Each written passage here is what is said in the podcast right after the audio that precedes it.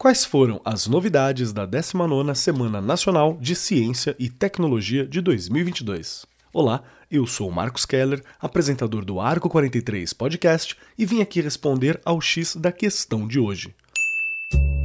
Começa agora o X da questão instituída pelo decreto presidencial de 9 de junho de 2004, a Semana Nacional da Tecnologia é realizada anualmente durante o mês de outubro.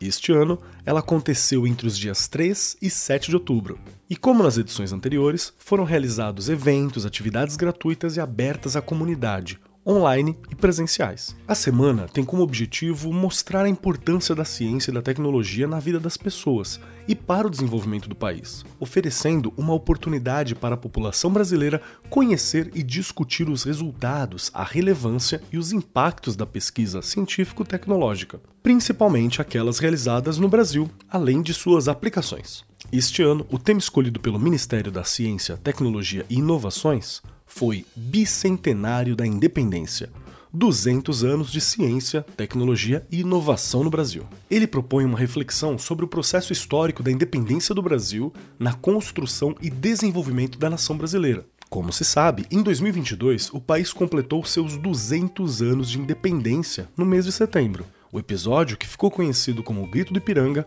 foi protagonizado pelo príncipe regente do Brasil, em seguida aclamado imperador Dom Pedro I.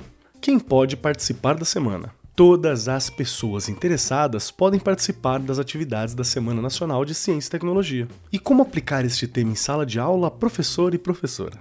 O assunto, por si só, pode ser trabalhado de diversas formas em sala de aula, especialmente na hora de lecionar sobre história.